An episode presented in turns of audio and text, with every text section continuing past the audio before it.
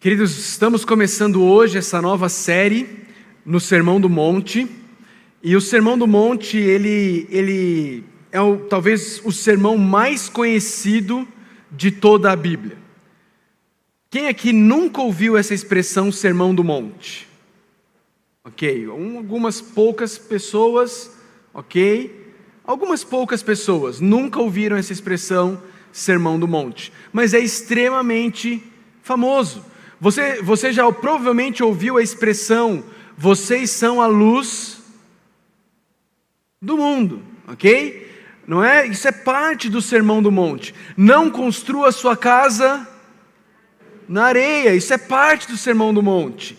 Ah, esse sermão do monte é de fato o sermão mais conhecido do Senhor Jesus Cristo. E eu queria, antes de nós olharmos propriamente para o texto do sermão do monte, eu queria trazer alguns aspectos introdutórios para vocês, falar um pouco sobre o Sermão do Monte, te ajudar a entender do que se trata, tá bom?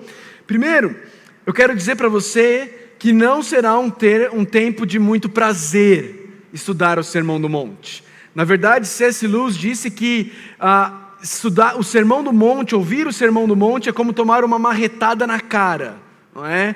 é não é algo muito agradável, mas às vezes é algo necessário, não é? Ah, ah, na verdade, é necessário porque o próprio Senhor Jesus Cristo, antes de, de ser assunto aos céus, depois de ter ressuscitado, ele deu uma ordem aos seus discípulos. E a ordem que ele deu aos discípulos é: vão e façam discípulos ah, de todas as nações, batizando-os em nome do Pai, do Filho e do Espírito Santo e ensinando-os a obedecer tudo o que eu lhes ordenei. E tudo o que eu lhes ordenei inclui o Sermão do Monte. Inclui o Sermão do Monte. Ok? Ah, esse, esse pregador aqui, R.T. France, ele diz o seguinte: o Sermão do Monte não foi dado para ser admirado, mas sim vivido. O Sermão do Monte não foi dado para ser admirado, mas sim para ser vivido. De fato, queridos, o Sermão do Monte, ele, ele pressupõe que uma vida perdoada sempre também será uma vida santa. E que uma vida perdoada será uma face da mesma moeda que também tem uma outra face chamada vida santa. Ou seja, aqueles que por Jesus foram perdoados, aqueles que por Jesus foram salvos, também serão por Jesus santificados. Aqueles que têm a Jesus como seu Salvador, também terão Jesus como seu Senhor. Esse é o pressuposto do Sermão do Monte. Algumas questões introdutórias para vocês sobre o Sermão do Monte. Primeiro, em lugar nenhum da Bíblia chama esse sermão de Sermão do Monte, tá bom? Esse nome foi dado por Agostinho, tá bom? Agostinho, lá no século 4 e 5 da, da era cristã, olhou para esse sermão e chamou de Sermão do Monte. Por quê? Porque Jesus sobe o monte e lá do monte ele profere o sermão. E corretamente Agostinho identificou isso como sendo um sermão. É isso que foi esse ensinamento, foi uma pregação de Jesus. Uma pregação fortemente ah, baseada no Antigo Testamento, fortemente baseada no Antigo Testamento. Uma pregação onde você vai ver muitas vezes Jesus se referindo de forma até mesmo literal ao Antigo Testamento. Ok? Como você já sabe, está no Evangelho de Mateus, capítulo 5 a 7 do Evangelho de Mateus, é o que compõe o Sermão do Monte, e ele é o primeiro de cinco discursos que Jesus traz no Evangelho de Mateus. O primeiro de cinco discursos. Vira aí a sua página comigo, vai para o último versículo do Sermão do Monte, penúltimo, desculpa. Mateus 7, 28. O texto diz assim, ó. Quando Jesus acabou de dizer essas coisas, essa frase, ela ocorre cinco vezes no Evangelho de Mateus. Essa daqui é a primeira. E toda vez que ela ocorre, é porque um sermão de Jesus está se encerrando. um ensino, um discurso de Jesus está se encerrando. O Sermão do Monte é o primeiro deles. Todos esses discursos de Jesus, ele tem um tema em comum. E o tema em comum é o reino de Deus, ou o reino dos céus. Se você viu ah, o tema que nós estamos dando para essa série no Sermão do Monte, é a ética do rei perfeito para os seus súditos falidos. Esse é, esse é o tema que a gente está dando. Por quê? Porque o Sermão do Monte ele vai mostrar como vivem os cidadãos do reino dos céus. Qual é a maneira como eles vivem, qual, quais são as características dele, qual é o caráter dos cidadãos dos céus. Ok? E, e como ele fala do reino de Deus, você percebe isso no Evangelho de Mateus todinho. Começa já lá em Mateus 2,2 com os magos vindos do Oriente perguntando: onde está o rei de Israel, o rei dos judeus? Onde está o recém-nascido rei dos judeus? Depois você tem João Batista dizendo: arrependam-se, pois o reino dos céus está próximo. Aí o próprio Jesus, em Mateus 4,17, diz: Arrependam-se, pois o reino dos céus está próximo. E depois, em Mateus 4,23, onde na verdade a sessão do Sermão do Monte se inicia, Jesus diz: Jesus foi por toda a Galileia, ensinando nas sinagogas deles, pregando as boas novas do reino e curando todas as enfermidades e doenças entre o povo. O ponto de Mateus no evangelho dele é mostrar para os judeus que o rei havia chegado. Esse é o ponto do evangelho de Mateus, ok? Algumas coisas importantes ainda sobre o Sermão do Monte. Para quem Jesus está pregando? Veja, versos 1 e 2 dizem assim: Vendo as multidões, Jesus subiu ao monte e se assentou. Seus discípulos aproximaram-se dele e ele começou a ensiná-los, dizendo: Ok? Ou seja, você tem Jesus, Jesus está ensinando diretamente os discípulos, esse é o foco de Jesus, ok? Mas, após os discípulos, depois dos discípulos, existe uma multidão. Existe uma multidão.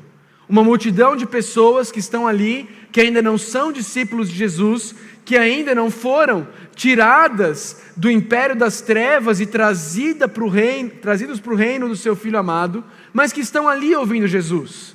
Mas Jesus não está falando com elas, primeiramente. Jesus está falando com os seus discípulos. A conversa de Jesus no Sermão do Monte é para aqueles que já são cidadãos dos céus. Os demais são muito bem-vindos, mas a conversa é com os cidadãos do reino dos céus, que agora precisam aprender o que significa ser um cidadão do reino dos céus, como é viver no reino dos céus? Qual é a ética deste rei perfeito e gracioso? Estou propondo que o propósito do sermão de Jesus é mostrar quais as marcas presentes na vida dos cidadãos do reino dos céus e explicar como é a vida desses cidadãos debaixo da autoridade do nosso gracioso e perfeito Rei. Este é o propósito do sermão. Mostrar as marcas, mostrar como é a vida daqueles que são cidadãos do reino deste Rei gracioso e perfeito. Ok? Muitas coisas vão ser definidas por Jesus. Jesus vai, vai dizer muitas coisas, vai afirmar muitas coisas, que ou eu e você nos submetemos a elas, ou eu e você vamos dizer: não, ele não é senhor da minha vida. Essas coisas são definidas por mim, não por Ele. E antes da gente começar a olhar para o sermão, eu só queria que você pensasse aí, se você fosse fazer uma lista, uma lista, com as oito coisas que precisariam crescer na sua vida, para que você pudesse ser verdadeiramente feliz. O que estaria nessa lista? Oito coisas que precisariam crescer na sua vida para que você pudesse ser verdadeiramente feliz? Quais seriam essas oito coisas? Consegue pensar? Oito coisas que precisariam crescer na sua vida para você ser verdadeiramente feliz. Bom, não sei qual é a tua lista, mas logo no Sermão do Monte, logo no início do Sermão do Monte, Jesus já começa redefinindo felicidade. Redefinindo o que é felicidade. Os primeiros versos do Sermão, do Sermão do Monte, do verso 3 até o verso 12 de Mateus 5, são as muito conhecidas bem-aventuranças. Já ouviu falar sobre ser bem-aventurado? Não é? Bem-aventurado nada mais é do que uma pessoa abençoada por Deus. Uma outra tradução possível seria feliz. O que é uma pessoa verdadeiramente feliz? O que é uma pessoa verdadeiramente plena na sua vida?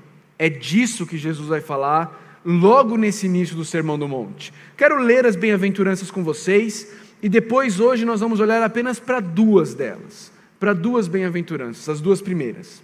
Vamos começar. Bem-aventurados os pobres em espírito, pois deles é o reino dos céus. Bem-aventurados os que choram, pois serão consolados. Bem-aventurados os humildes, pois eles receberão a terra por herança.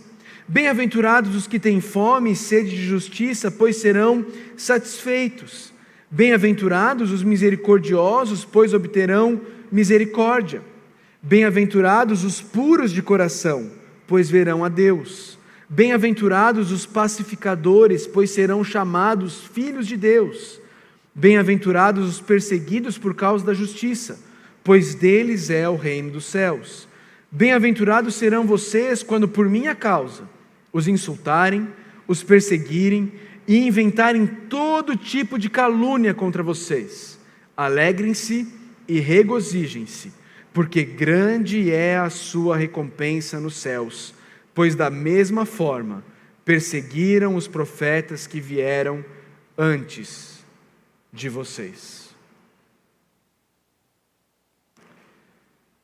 Queridos, nós vamos olhar para as duas primeiras bem-aventuranças e pensar o que elas têm a nos ensinar. A primeira delas é a bem-aventurança que fala sobre os pobres de espírito, não é?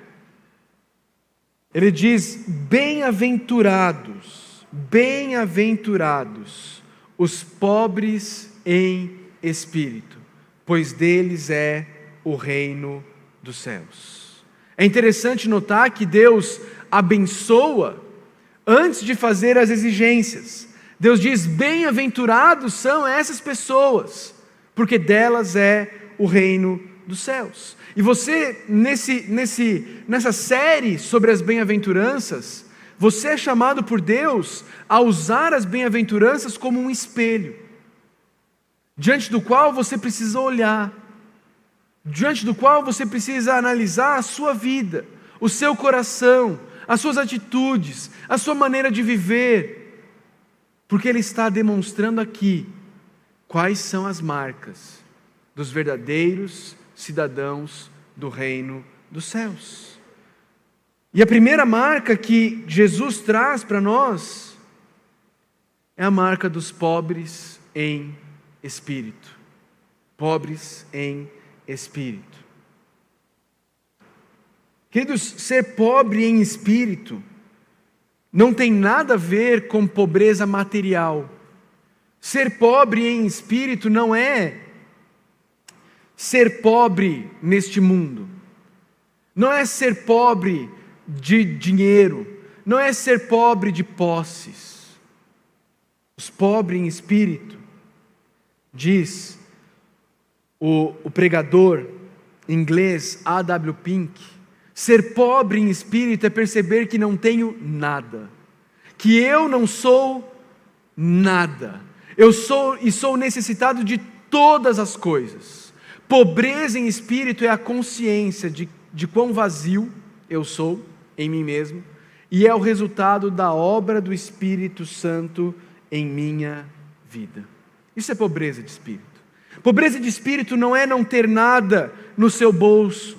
Pobreza de espírito é a realização, é a percepção de que você não tem nada em suas mãos para oferecer a Deus. De tal forma que Ele olhe para você e diga: agora sim, você foi aceito pelo que você tem. Isso é ser pobre em espírito. Ser pobre em espírito é entender o que o apóstolo Paulo disse em 1 Coríntios 4, 7. O que é que você tem que não tenha recebido? E se o recebeu, por que se orgulha? Como se assim não fosse.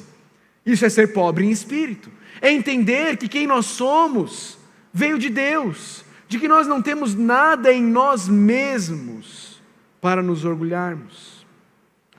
Sim, como eu já disse, ser pobre em espírito não é ser financeiramente pobre, mas ser pobre em espírito é exatamente o oposto de ser uma pessoa autossuficiente. De ser uma. Sabe o que é uma pessoa autossuficiente?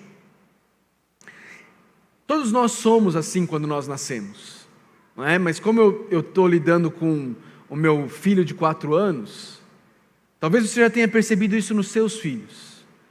Ele, ele precisa de ajuda para fazer algo, mas ele não, não quer. Porque ele precisa provar que ele consegue sozinho. Aí ele vai e se esborracha, não é? Porque ele tem um coração duro que não quer ser ajudado. Isso é ser autossuficiente numa criança de quatro anos. Mas isso se revela em mim e em você também. Quando nós vivemos a vida cristã, e nunca paramos para orar, pedindo a Deus que nos capacite a viver a vida cristã. Quando eu e você vivemos a vida cristã e não somos marcados por uma vida de oração, nós estamos sendo autossuficientes. A gente não precisa de Deus. A gente não fala isso, né? A gente fala que a gente precisa de Deus. Mas a maneira como eu e você vivemos, muitas vezes, demonstra a autossuficiência. Demonstra que eu confio, na verdade, em mim mesmo. Demonstra que eu confio em mim mesmo na maneira como eu vou lidar e na maneira como eu vou ser apresentado diante de Deus. É interessante como cada um de nós cria a sua própria barra, a sua, a sua própria barra de corte. Me lembro uma semana específica em que eu conversei com duas pessoas é, não cristãs sobre a vida após a morte. E eu me lembro que a primeira disse para mim, pastor, eu, eu, vou ser, eu vou ser salvo, eu creio que Deus vai me salvar. E eu falei, mas está baseado no que essa sua crença? E essa pessoa virou para mim e falou assim, pastor, eu, eu nunca bebi. Eu nunca bebi e nunca fumei. Então, eu vou ser salvo. Passaram-se alguns dias eu conversando com uma outra pessoa e eu perguntei para ela sobre a vida após a morte e ela também disse: Não, eu vou ser salvo. Eu disse: Mas está tá baseado no que isso? Não, pastor, essa pessoa estava claramente embriagada. Ela disse: eu, eu, eu bebo, mas eu nunca usei droga. Você percebe como a pessoa vai criando o seu próprio, a sua própria barra, o seu próprio ah, nota de corte, não é? E a gente, a gente ri do, do embriagado falando isso, mas quantas vezes eu e você também não criamos essa barra de corte para nós? Ah, vou na igreja todo domingo, eu nunca deixo de dar o dízimo, eu sou uma pessoa boa, eu obedeço os meus pais. E a gente confia nessas coisas que nós fazemos como meio de salvação. Queridos, ser pobre em espírito é reconhecer que nós não temos nada para oferecer para Deus. Ser pobre em espírito é reconhecer que nada que você faça vai ser capaz de garantir a tua salvação. Nada que você faça vai ser capaz de garantir um relacionamento seu com Deus, íntimo, real, verdadeiro. Isso é ser pobre em espírito. E quanto mais você conhece a Deus, mais pobre em espírito você se torna. Veja Jó. Jó, no final da sua, da, da, do livro de Jó, depois de tudo que ele passou, ele diz: Meus ouvidos já tinham ouvido a teu respeito, mas agora os meus olhos te viram. E o que é que acontece com Jó quando Jó conhece melhor a Deus? Quando Jó não apenas ouve falar de Deus, mas ele vê Deus. Jó 42, 6. Por isso, menosprezo a mim mesmo e me arrependo no pó e na cinza. Queridos, qual é, qual é a consequência natural de alguém crescer em intimidade com Deus? não é arrogância, não é orgulho espiritual, não é olhar para si mesmo e, e dar tapinha nos seus ombros, não é olhar para o outro como se você fosse melhor do que o outro. Conhecer mais a Deus vai te fazer se tornar cada vez mais humilde. Conhecer mais a Deus vai fazer com que você perceba cada vez mais quão miserável pecador você é. Aconteceu com Jó, Aconteceu com Pedro. Quando Pedro viu Jesus ali na pesca maravilhosa, ele prostrou-se diante de Jesus e disse: Afasta-te de mim, Senhor, porque sou um pecador. É isso que acontece com quem se torna cidadão do reino de Jesus Cristo. Quando você percebe a grandeza, a santidade do Deus a quem você serve, você, você imediatamente percebe a sua pecaminosidade, a sua pequenez, quão pobre, nu e necessitado você é. Paulo, lá, quando ele escreve a Timóteo, ele, ele diz que Jesus Cristo veio ao mundo para salvar pecadores, dos quais eu sou o pior. Essa é a atitude, essa, essa, essa é a, a percepção verdadeira, real daquele que se depara com a santidade de Deus. Queridos, os pobres em espírito são pessoas que reconhecem sua falência espiritual. São pessoas que assinam a sua declaração de falência e dizem: Deus, aqui estou eu, pobre, nu, desprovido, falido, sem nada para te oferecer, aqui estou eu eu não tenho nada em mim que eu possa dar para o Senhor. Mas, querido, você já percebeu como isso é diametralmente oposto ao que a nossa sociedade ensina? Você já percebeu como eu e você somos bombardeados com uma visão totalmente oposta da declaração de falência, da pobreza em espírito?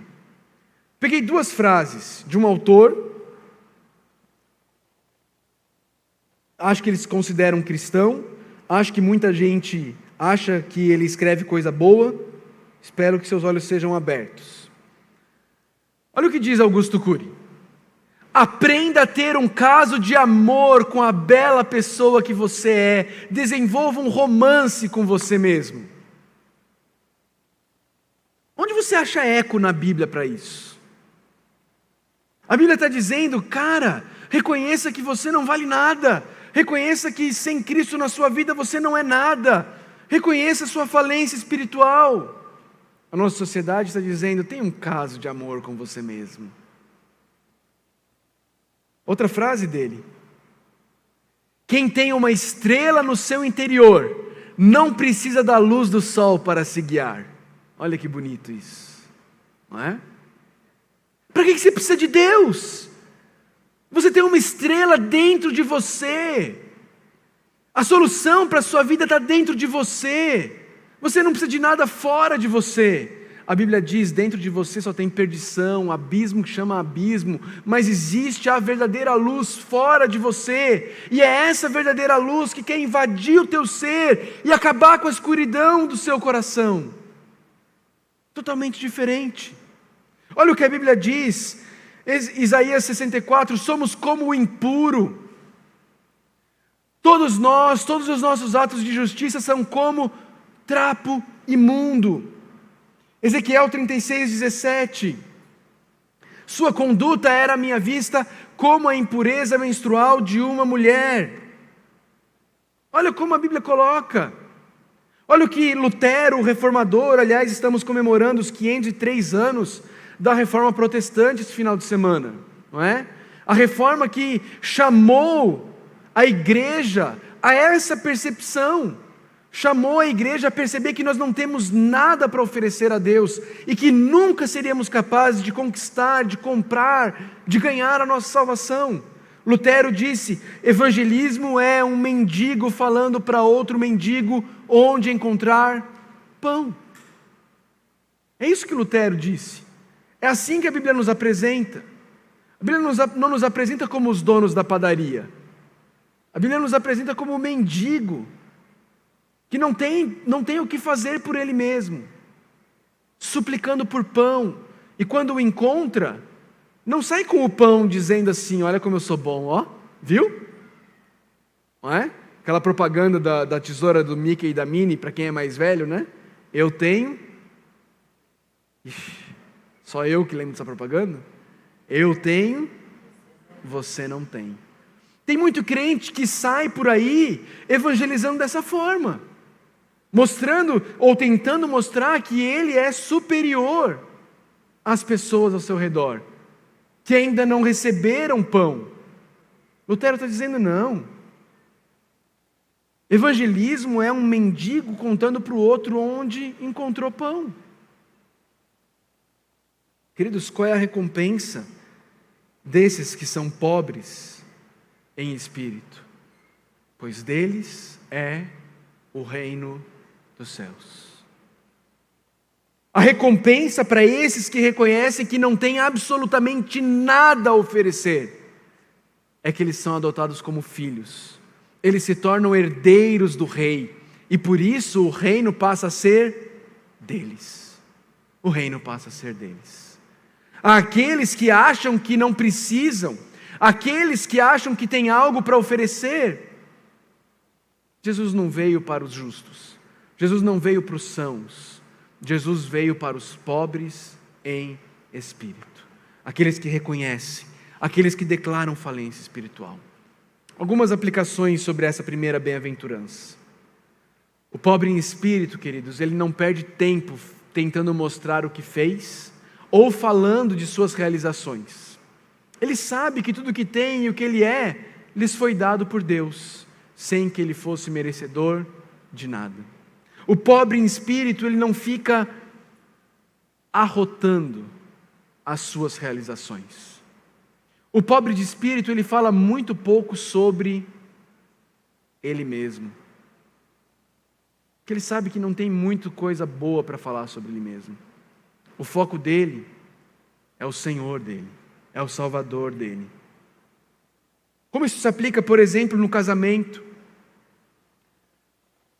Um cônjuge pobre em espírito, ele não faz exigências. Um cônjuge pobre em espírito, ele não se considera merecedor de nada. Pelo contrário, ele se doa em amor por seu cônjuge, que ele entende como um presente merecido de Deus. Já se pensou pensando assim? Seja sincero, hein? Seja sincero. Já se pegou pensando assim? Meu bem, você não sabe quantas pessoas lá da igreja gostariam de me ter como cônjuge. Você pegou pensando assim? Já se pegou pensando assim: meu marido não percebe o privilégio que é estar casado comigo? Minha esposa não percebe o privilégio que é estar casada comigo? Queridos, pobres em espírito, eles olham para o cônjuge e eles falam assim: como Deus foi gracioso. Como Deus foi gracioso comigo, né? não é com o cônjuge, é comigo. Como Deus foi gracioso comigo, de ter me dado um cônjuge. Como os casamentos, nossos casamentos seriam mais fáceis, mais tranquilos, se nós víssemos a nós mesmos como nós realmente somos. O problema é que a gente tem um ego inflado, uma visão inflada de nós mesmos. E na igreja? Ixi. O membro de igreja pobre em espírito, e aqui quando eu falo membro de igreja, o pastor, os presbíteros, os diáconos também são tudo membro da igreja. Ele não faz exigências, ele não se considera merecedor de nada, pelo contrário. Ele se doa em amor pelo reino e pela comunidade local da qual ele faz parte, sabendo que é um privilégio poder fazer parte da comunhão com os cidadãos do reino.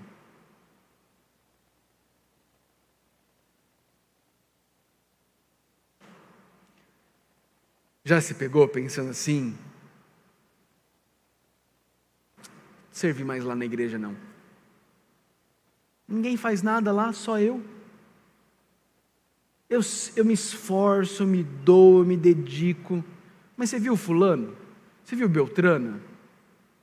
Fazem nada. Já se pegou pensando assim? O que seria da minha igreja se não fosse eu?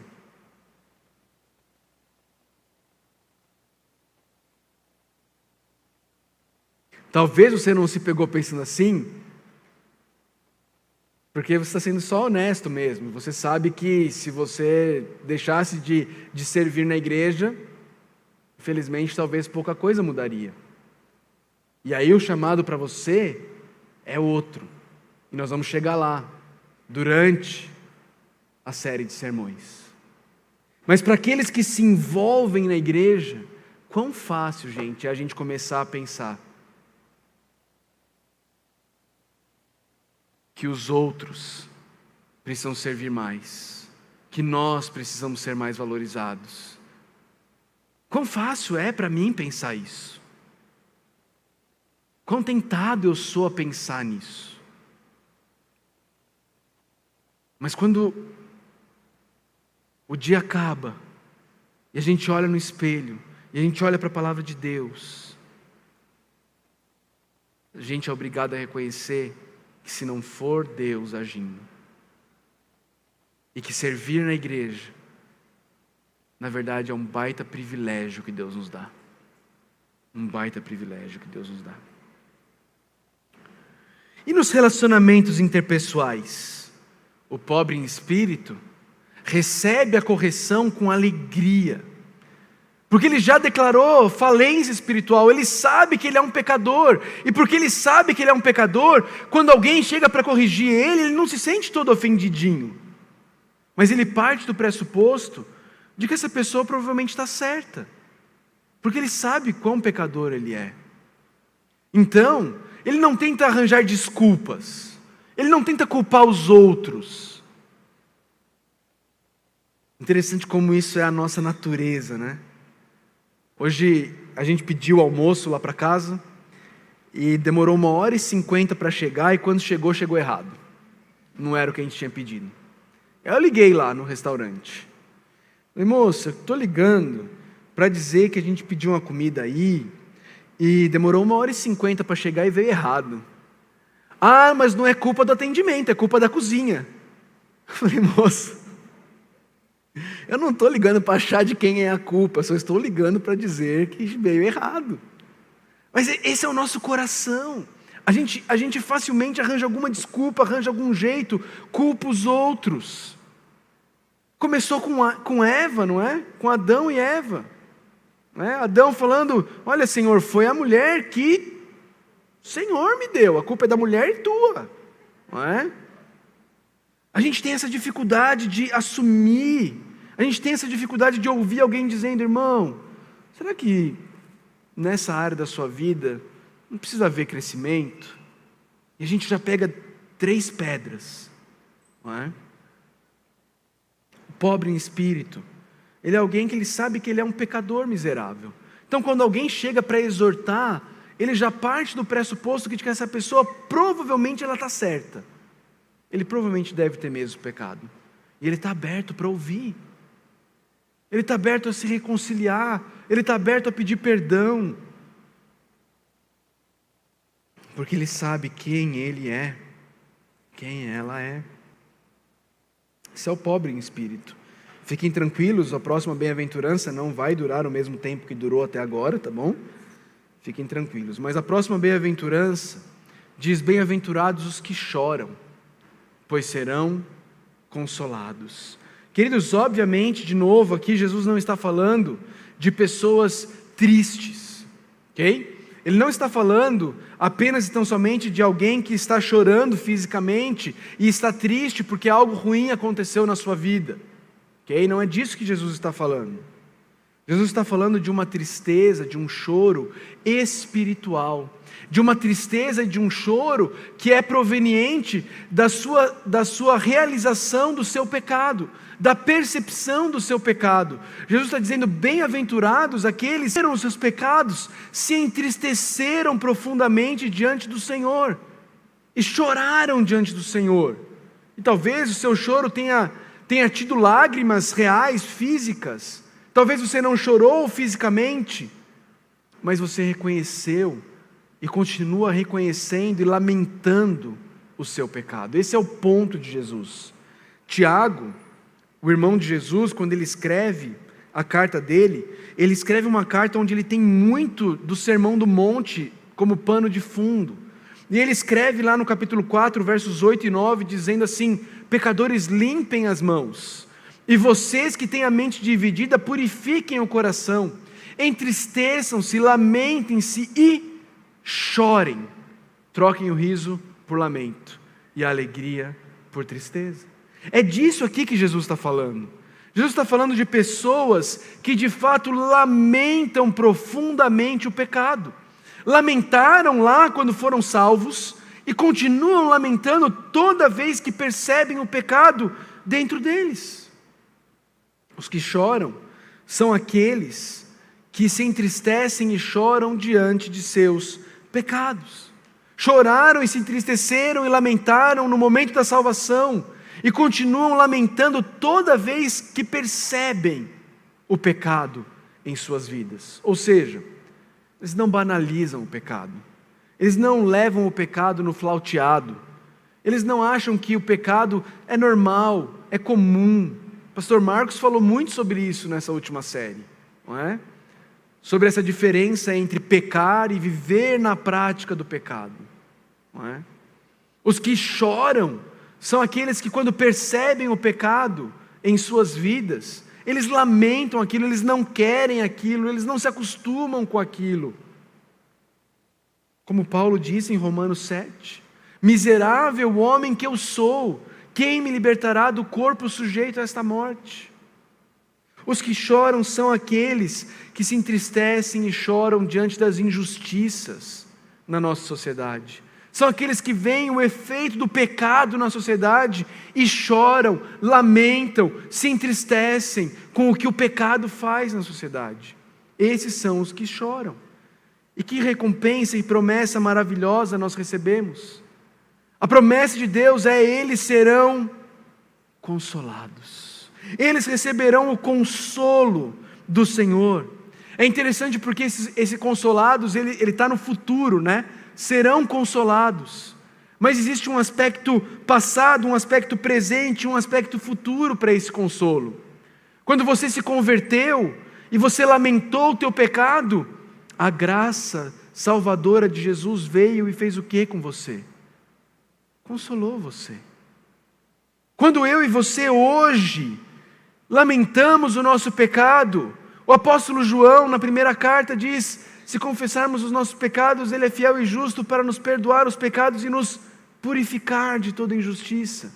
Nós somos consolados, mas de fato nós seremos um dia definitivamente consolados no retorno de Cristo quando, como diz o apóstolo João no Apocalipse, ele enxugará dos seus olhos toda lágrima. Não haverá mais morte, nem tristeza, nem choro, nem dor, pois a antiga ordem já passou.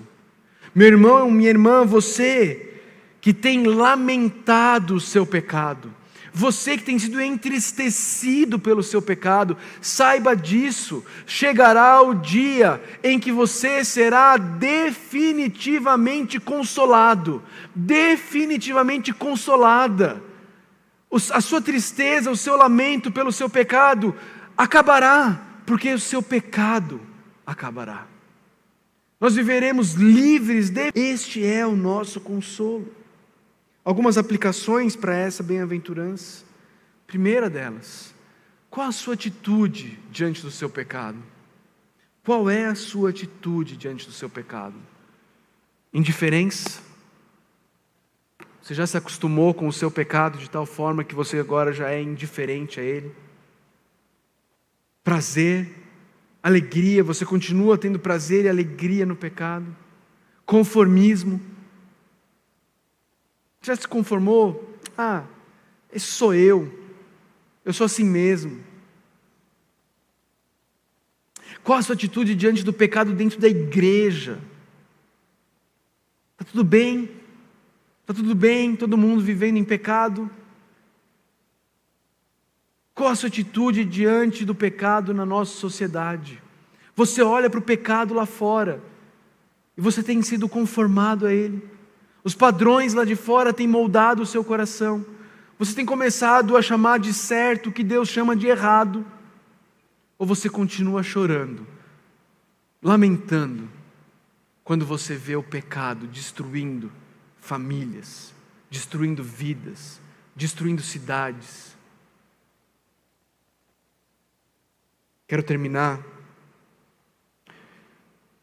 com um poema de um homem chamado A.M. Toplady. Ele escreveu um hino chamado Rocha Eterna. E ele escreveu esse poema muito lindo. Eu gostaria de terminar com esse poema como uma oração de cada um de nós.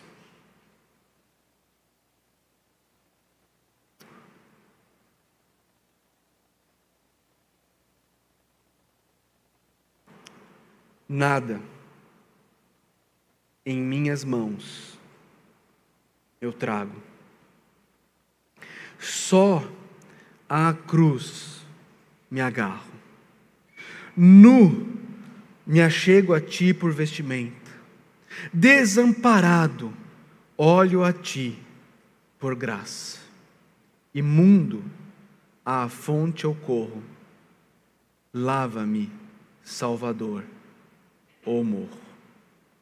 Em nome de Jesus. Amém.